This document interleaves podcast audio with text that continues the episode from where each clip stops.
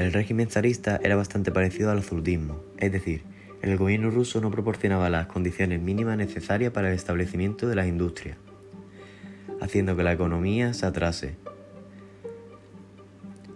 Los zares eran y se proclamaban autócratas, es decir, dueños de todo el poder político y económico.